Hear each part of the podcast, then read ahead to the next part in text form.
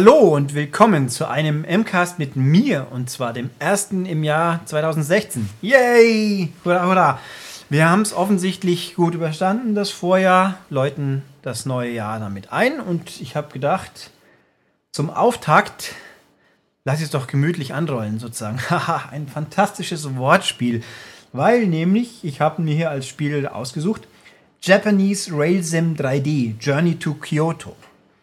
Ja, das ist ein ziemlich komisches Ding für ein 3DS, deswegen auch 3D. Und das gibt es jetzt noch bis 7.1. Also die Frage ist, bis inklusive 7.1. oder bis der 7.1. anbricht? Gute Frage, das weiß ich nicht, aber jedenfalls habe ich den Podcast jetzt hier so terminiert, dass ihr frühe Hörer zumindest noch schnell zugreifen können.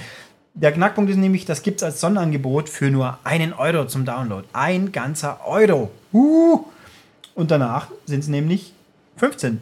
Das ist nicht ganz so wuh aus meiner Sicht, aber komme ich noch zu. Also Japanese Rail Sim 3D Journey to Kyoto ist auch interessanterweise der eigentlich zweite Titel. Es gibt einen Route, äh, Journey to Route One, glaube ich. Den gibt es in Amerika, da kam er vorher raus, den gibt es bei uns nicht. Kein Schimmer, ob der noch kommen mag.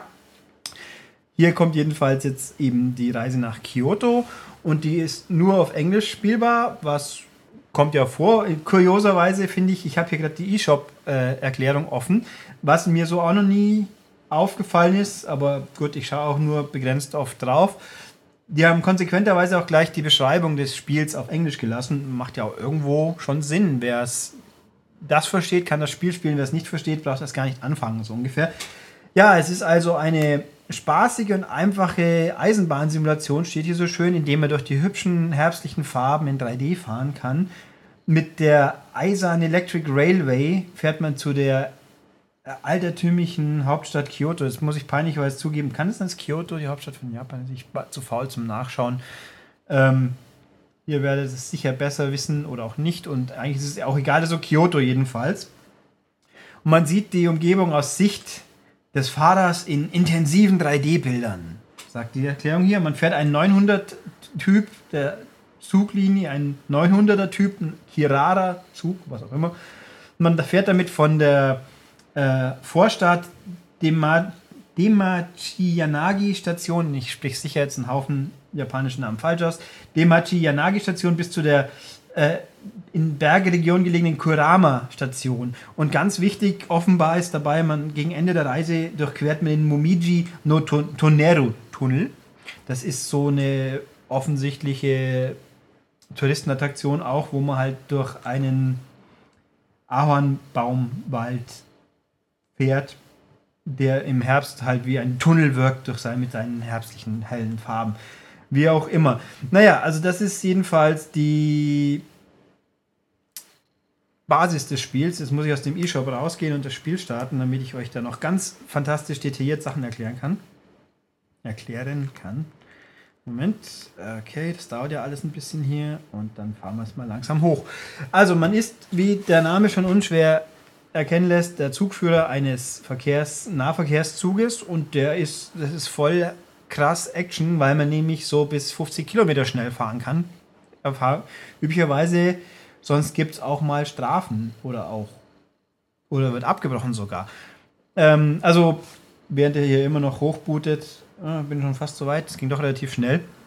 Belegt übrigens ungefähr 4000 Blocks auf einer Memory Card, wie viel auch immer das jetzt in Echtdaten sein mag, aber es ist eher schon ein großes Spiel damit. Ähm, es gab ja vor Urzeiten, vielleicht gibt es es auch immer noch, das geht an uns ja weitgehend vorbei, die Danger de Go Spiele für Konsole, wo man teilweise mit spezifischem Zugführer-Controller spielen konnte. Die hat man hier nicht. Man spielt das Ding, man kann theoretisch mit Touchscreen spielen, aber besser ist es, man nimmt Steuerkreuz und die drei Knöpfe, die man braucht. Also der Knackpunkt ist, man sitzt hier in einem Zug-Cockpit, sieht nach draußen, man kann das Cockpit einblenden oder ausschalten, das ändert am Rest des Dings nichts, weil man im Endeffekt fährt man durch eine durch ein Video, das halt je nach Geschwindigkeit schneller oder langsamer abgespielt wird. Also wenn man sehr langsam fährt, dann ist es offensichtlich eine Standbildfolge. Wenn man schneller fährt, dann wirkt es manchmal sogar schon flüssig. Äh, und die Umgebung ist halt ja japanische Vorstadt bis äh, Gebirgs bewaldete untere Gebirgsregion. Es ist nett anzusehen, wer jetzt da sich erwartet, das ist typisch japanisch, Neonlichter, ja, Tokio, Großstadt, Dschungel, bla bla, kann man knicken. Das hier ist einfach, wie gesagt, die Ausläufer einer Großstadt. Aber es sieht ganz nett aus. Ich meine, nicht, dass man sich so sehr darauf konzentriert, weil man ja die ganze Zeit mit Zugführen beschäftigt ist. Ähm, ja, man hat im Endeffekt zwei Kontrollen, nämlich Gas und Bremse. Ja, und es gibt die, das Warnhorn gibt es auch noch, aber komme ich noch zu. Also man kann die, das Gas, den Schub besser gesagt, in vier Stufen, glaube ich, regeln und die Bremse hat sieben Stufen und gibt die Notbremse und letzten Endes ist das alles, was man tut. Am Anfang geht es immer los an einer äh, Etappe, in einer Station, in einer Teilstrecke, sage ich jetzt mal, Oben hat man eine Uhr eingeblendet, die einem dann sagt, jetzt wann es losgeht. Dann sollte man so lange warten, dann schließt man die Türen, indem man die Bremse löst und dann tuckert man los. Dann kriegt man immer wieder mal Einblendungen im Bild oben, was man zu tun und zu erfüllen hat. Also wichtig ist, dass man nicht zu schnell fährt. Es gibt manchmal Sektionen, da muss man langsamer fahren, wie es geht. Ähm, und dann halt am Schluss bremsen, damit man richtig steht. Also das Spiel ist, es ist furchtbar simpel, eigentlich aber ganz schön knackig, weil ähm, während der Fahrt passiert relativ wenig. Klar, da gibt es manchmal, gibt's, da wird man gewarnt, es gibt dann äh, Anstiege und Gefälle, die die Geschwindigkeit des Zugs ändern können, aber erstens mal visuell nimmt man die kaum wahr, also man fährt nicht plötzlich im Video stark nach oben, obwohl da irgendwelche ominösen hohen Prozentgradzahlen genannt werden, wo die Steigung jetzt 50 Prozent, was heißt das jetzt effektiv? Sind es 22 Grad? Äh, aber dann müssten wir es doch irgendwie sehen. Also das tut man eher nicht. Aber egal, es ist ganz nett gemacht.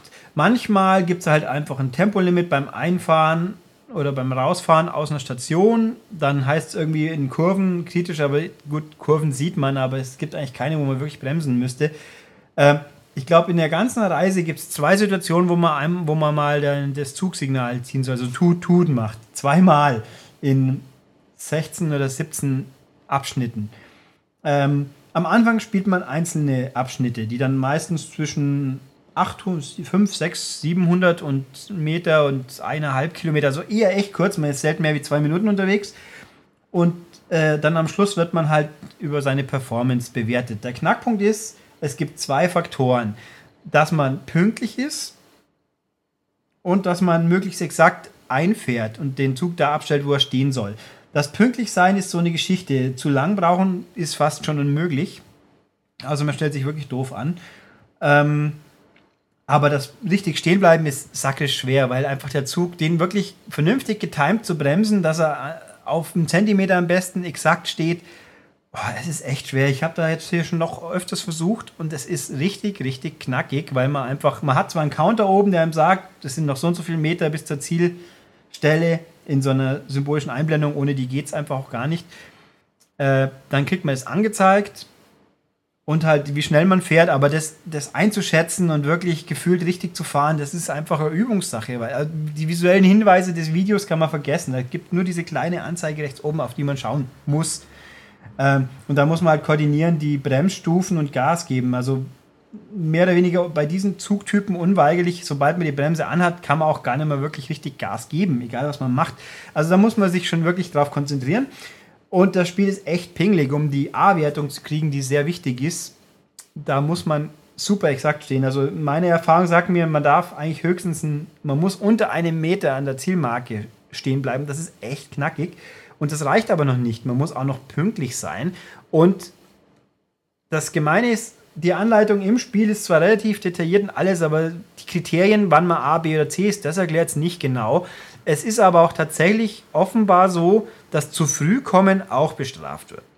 Weil zum einen kriegt man manchmal während der Fahrt gesagt, dass man vor seiner Fahrt äh, planmäßigen Ankunftszeit unterwegs ist im Schnitt und deswegen doch bitte schön langsamer fahren sollte. Das wird einem manchmal angezeigt oder halt auch beschleunigen, wenn man zu lahmarschig ist. Und wenn man ankommt, gibt es halt dann die Maßgabe, so viel zu früh zu spät gebremst, so viel zu früh zu spät angekommen. Und da ist wohlgemerkt tatsächlich auch das zu früh zählt wohl auch. Also ich habe, wenn ich eine A-Wertung hatte, dann kam ich ein oder zwei Sekunden zu früh an, quasi. Wenn es mehr ist, dann spielt es offensichtlich eine Rolle. Ich mag, mag mir zwar nicht so ganz einleuchten, wieso zu frühes Ankommen negativ ist, aber gut, Japan. Kann ja sein. Da sind sie halt auch anders drauf. Pünktlich heißt exakt pünktlich und nicht zu früh und dann halt warten, bis es weitergeht. Nein, scheinbar. Keine Ahnung. Ich hätte den Herrn Stuchlig mal fragen sollen, der kennt sich da ja besser aus, aber den habe ich jetzt hier halt nicht greifbar. Das ist also im Endeffekt das Spiel. Ich finde, es hat eine gewisse Faszination. Der Knackpunkt ist, es gibt einiges freizuschalten. Das ist auch ganz schön fies. Also am Anfang fährt man diese 16 Etappen durch. Die kann man dann auch frei nochmal wählen und sich verbessern. Und wenn man einmal komplett durch ist, dann wird der, wie nennt sich's, Moment, ähm, also es ist der Section Mode und dann gibt es den Full Line Mode. Im Full Line Mode fährt man das Ding am Stück durch. Man kriegt nicht zwischendurch eine Bewertung. Äh, und das ist halt echt fies, weil man, gut, wenn man grobe Fehler macht, ist einem ist klar, was man falsch macht. Es gibt übrigens auch einen Countdown, der, der läuft nebenbei, aber der ist vernachlässigbar. Auch die Zeitstrafen, die man kriegt, wenn man mal das Warnsignal vergisst, vergesst es. Also so langsam kann man gar nicht fahren, dass man auch jemals in eine Zeitnot kommt. Und wenn doch, dann ist eh schon die Wertung so schlecht, dass es egal ist. Ähm, also diesen Full-Line-Mode fährt man das komplette, äh, die komplette Route am Stück. Das dauert Pi mal Daumen 30 Minuten, sagt das Spiel. Das kommt ungefähr hin, würde ich sagen. Äh, das lästigste ist immer am Anfang, die erste Etappe muss man eine halbe Minute warten, bis man losfahren kann, bis dann endlich alle eingestiegen sind. Ja, ja gut, ansonsten sind es immer 10 Sekunden. Und dann am Schluss kriegt man eine Gesamtwertung. Und dann kriegt man auch eine Angabe, wie viele Teilstücke man welche Wertung hatte. Ich habe beim ersten Durchspiel, ich habe einmal A geschafft, ich glaube sechs oder sieben Mal B und der Rest war C. Also nicht besonders gut. Und das ganz Gemeine ist eben, man muss das auf der besten Komplettwertung durchbringen dann wird nicht der Nachtmodus angeschaltet. Dann kann man die ganze Route auch in der Nacht fahren mit schöner Nachtbeleuchtung. Theoretisch schöner Nachtbeleuchtung. Die könnte sehr interessant sein. Ich habe es ja nicht gesehen, weil das so schwer ist. Und halt auch wirklich nicht, wie viele Abschnitte darf ich versauen, um noch eine Chance auf die Höchstwertung zu haben? Darf ich überhaupt einen versauen? Das steht nirgends. Das ist alles. Äh, es ist zwar nur eine halbe Stunde so eine Fahrt, aber in einer halben Stunde kann ich auch andere Sachen spielen. Also, da muss man schon wirklich sehr ähm, engagiert sein, um das zu checken. Ich würde es gerne sehen, ich kann es leider so nicht sehen, äh, weil ich glaube, das werde ich nie schaffen. Pech, vielleicht gibt es irgendwo ein Video oder einen Trailer, wo man das auf, in der Nacht mal sieht. Und wenn man nicht dann auch die Nacht auch noch perfekt schaffen sollte, dann gibt es einen Free-Ride-Modus, dann kann man fahren ohne Anweisungen. Das wäre auch mal ganz nett. Dann könnte man sich nicht mal wirklich auf die Fahrt konzentrieren, ohne die Anweisungen befolgen zu müssen. Aber auch das, ja, viel Glück. Wer so viel Zeit aufwendet, der kann es dann ernsthaft auch für 15 Euro kaufen, weil dann hat er viel Spiel fürs Geld bekommen, würde ich mal so sagen. Ähm, was es noch? Es gibt so Dokumente, Textinfos, die man freischalten kann durch gute Leistung, wo einem halt die Zugtypen und die Sehenswürdigkeiten am Rand, verschiedene Schreine, an denen man vorbeifahrt, erklärt werden. Das ist ganz nett, aber irgendwie halt überflüssig und wäre wahrscheinlich einfacher bei Wiki oder Google danach zu suchen. Aber gut, immerhin wird was freigeschaltet, das ist ganz nett. Und es gibt eine Bonussektion mit, mit Hintergrundmusiken, die eigentlich. Ich habe jetzt kein. Ich hatte jetzt nicht das, das, wie soll ich sagen, Bedürfnis, das jetzt noch öfters auszuprobieren. Ich glaube, eigentlich gibt es Hintergrundmusiken, die man anschalten könnte. Ich habe es irgendwie nicht hingebracht und dann gemutmaßt, man muss sie freischalten. Wahrscheinlich ist es auch so. Und es gibt halt Durchsagen im Zug, die lustigerweise japanisch und englisch sind, also Touristenzug. Und immerhin da gibt es ein paar englische Sätze, die man so hört, so die Türen schließen sich und es geht gleich los, so ungefähr. Und halt Soundeffekte, aber auch die kriegt man scheinbar erst, wenn man die volle Full Line auf A abschließt, weil alles andere habe ich. Ich habe ein paar Einzeletappen auf A und habe trotzdem nichts bekommen, außer halt zwei Textdokumenten statt einem. Aber gut, ähm, ja, das war's eigentlich. Ja, die Soundeffekte sind halt Zisch, Klack, Quietsch beim Bremsen, Ratter, Ratter beim Anfahren. Passt, es ist halt ein Zug, ein Nahverkehrszug, mein Gott.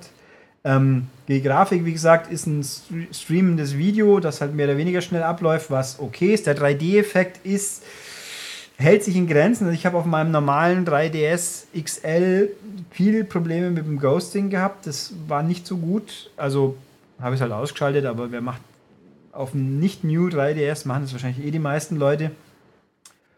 Aber ja, funktioniert. Wie gesagt, bis zum 7.1., sei es inklusive oder nicht, gibt es dieses schöne Spiel, das da heißt, nochmal den vollen Namen. Japanese Rail Sim 3D Journey to Kyoto von, äh, wie heißen sie? Moment. Ach ja, es gibt auch einen, einen, den Customer Service, die sprechen nur Japanisch, steht in der Anleitung. Das finde ich auch sehr lustig. Ja, äh, Sonic Powered heißt der Entwickler. Der hat auch andere Spiele noch gemacht. Ich habe nicht weiter nachgeschaut, aber alles Mögliche. Ich wüsste jetzt nicht, dass ich von ihm sonst schon mal was gespielt habe. Zumindest nichts hängen geblieben. Mit, mit dem blauen Igel hat, die haben die offenbar auch nichts zu tun, außer dass der Schriftzug ein ganz klein wenig ausschaut wie Sonic. Ähm, die haben auch sehr komische Servicezeiten von 17 bis 19 Uhr und von 20 bis 0 Uhr pazifische, das ist Ostküste. Äh, wieso steht zum Henker Ostküste? Ne, Moment, Westküste. Wieso steht die Westküstenzeit dran, wenn es in der europäischen. Da haben sie die Anleitung einfach aus Amerika übernommen, scheinbar. Na, egal. Also, jedenfalls, ähm, es ist eine nette Kuriosität, wenn man es für den 1 Euro mitnehmen kann, finde ich. Man braucht es überhaupt nicht. Äh, gut, es gibt die Zugfahrsimulation Fetischisten, die früher Danger de Go gespielt haben, die kennen es wahrscheinlich eh schon längst und sagen wahrscheinlich, könnten auch was anderes sagen. Ich weiß es nicht, ganz ehrlich. Ich fand's, ich finde, ich habe diesen einen Euro, den ich investiert habe, nicht bereut, weil da kann man Schlimmeres echt mit anstellen. 15 Euro würde ich im Leben nicht dafür zahlen wollen. Wenn es 15 Euro für das Modul zum Lustigen ins Regal stellen, vielleicht, aber das ist ein reiner Download-Titel bei uns. Ich glaube, in Japan gibt es noch ein Modul, ich kann es aber nicht beschwören. Das ist ein bisschen unklar, weil alles nur sehr japanische Schriftzeichen waren auf der Webseite. Es gibt eine englische Webseite übrigens tatsächlich zu diesem Spiel, aber die Hauptwebseite ist, glaube ich, nur japanisch und da sind halt viele Spiele drauf. Wie auch immer. Also, 3DS, Zugfahrsim kann man machen, muss man aber nicht.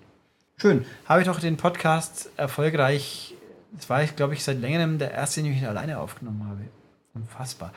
Äh, die Podcast Zukunft übrigens nutze ich die Situation, weil ich habe ja inzwischen gelernt, die Hörer hören ja alles aus, weil meine Stimme so sexy ist. Also habt ihr das ja auch gehört, selbst wenn euch jetzt Zugfahren weniger interessiert. Gut, soll mir recht sein.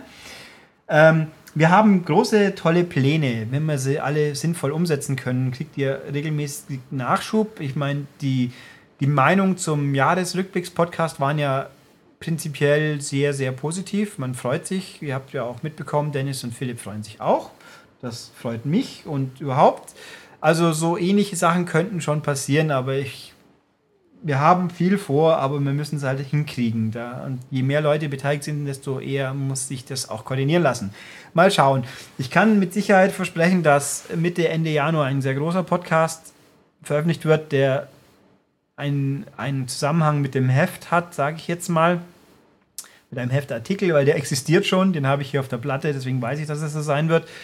Ein paar andere sicher auch und was sich sonst noch so ergibt, muss man gucken. Viele neue Spiele per se tauchen nicht auf. Download-Spiele gibt es natürlich einen Stapel. Mal gucken. Dennis, wenn er mal in die Pushen kommt, hat ja auch noch ein paar Aufnahmen vor. Wir werden schon was beliefern. Äh, YouTube kommt offenbar auch ganz gut an. Das bisschen, was ich nachvollziehen kann. Ich bin fasziniert. Da kriege ich auch schöne Statistiken. Fasziniert, wie lange Leute tatsächlich vor einem Standbild hocken können. ähm, aber okay, gerne. Ich werde auch diese Episode wird es als, Video, als Video, als Standbildvideo geben und dann gucken wir mal, was sonst noch so passiert. Ähm, Kommentare da lese ich natürlich auch, ist klar. Also, ähm, die, wie gesagt, die Kommentare auf die letzten paar Podcasts habe ich gelesen. Sie werden wahrgenommen, sie werden teilweise auch umgesetzt, wird sich zeigen. Ähm, jetzt aktuell sitze ich halt am Wochenende, ich stelle vor vor dem Mikro und habe deswegen jetzt nicht vor, noch größer zu schauen, erstmal, aber ihr werdet das mitkriegen. Ähm, deswegen schließe ich jetzt hier schon wieder ab, weil ich doch noch ein bisschen die letzten Tage vor dem großen Arbeitsstart genießen können will, muss, werde, tut. Mal schauen. Und noch eben der übliche Schluss. Wer sich hierzu äußern möchte, über die verschiedenen Wege, egal wo, ihr, wo auch immer ihr das her habt, die Option ist auf der Webseite im Artikel zum Podcast, wenn ihr da angemeldet seid, Kommentar hinschreiben. Ist gut. Wird gelesen. Schreibt mir eine E-Mail an podcast.maniac.de. Die lese ich auch. Ich meine, da kommt verdammt viel Spam, aber es kommen auch manchmal normale Mails, die lese ich dann schon auch. Ähm, bei YouTube, wie gesagt, könnt ihr auch kommentieren und Likes zum Beispiel sind auch schön. Das kriege ich schon auch mit dann. Das ist okay. Oder halt, dann kriegt natürlich jeder mit, im Gegensatz zur E-Mail. Und bei iTunes Kommentare finde ich auch nett. Ich meine, die meisten zumindest. Einen habe ich mich ein bisschen gewundert, aber okay. Kann ja auch vorkommen. Momentan ist alles sehr schön, ich freue mich drüber. Wir sind auch aktuell immerhin in die Top 70 ab und zu eingezogen der Charts bei iTunes, nach welcher Logik die auch immer zusammengestellt werden.